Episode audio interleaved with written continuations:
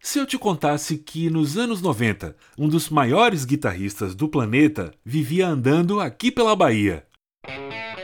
Olha, tem um guitarrista que você ama que tá aqui em Salvador. Ele falou, adivinha aí? Eu falei, Jimmy Page. Ele falou, acertou. Falei, mentira. Verdade. Aí eu, como assim? Um amigo meu viu essa semana ele aqui. Não foi, eu vi ele num chinês na Paulo VI. E aí começou a rolar esse boato, mas todo mundo dizia que não, que era um sósia. Outros diziam que tinham, tinham encontrado, que tinham não sei o quê. E é aquela história meio, né, lenda urbana, assim.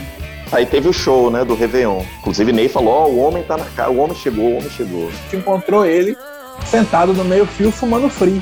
Você encontrar com o Jimmy Page depois da meia-noite, bebendo um drink chamado Capeta. É uma coisa meio crawleyana, né?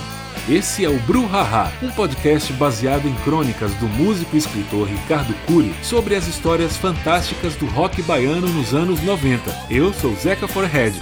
Nesta primeira temporada, vamos contar uma história que envolve a passagem do lendário guitarrista Jimmy Page aqui pela Bahia. Bruhaha é uma produção da Súbito que você poderá ouvir em breve na sua plataforma de podcast predileta.